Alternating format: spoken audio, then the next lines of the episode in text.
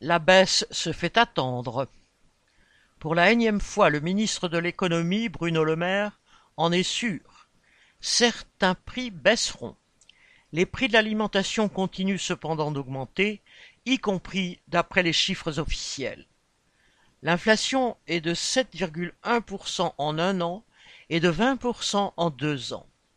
Tout en promettant des baisses de prix sur certains produits à partir du 31 janvier, le maire a bien dû admettre qu'il n'y aurait pas de retour à la situation antérieure.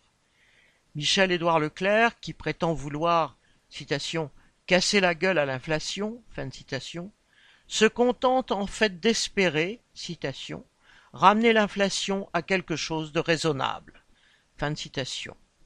La mise en scène qui accompagne les négociations entre les capitalistes de la distribution et ceux de l'agroalimentaire fait désormais partie du paysage.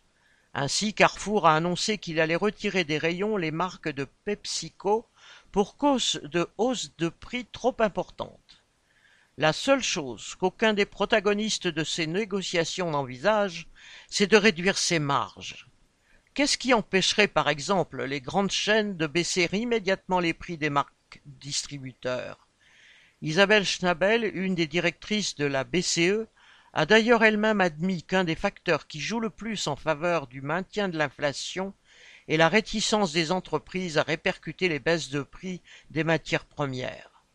En novembre, l'association UFC Que Choisir dénonçait ainsi la hausse des bénéfices de la grande distribution sur les produits alimentaires de première nécessité, sans oublier que la marge brute de l'industrie agroalimentaire était passée de 28 à 48% entre la fin 2021 et le deuxième trimestre de 2023.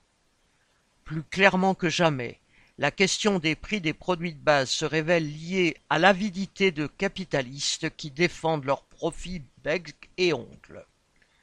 Sacha Camille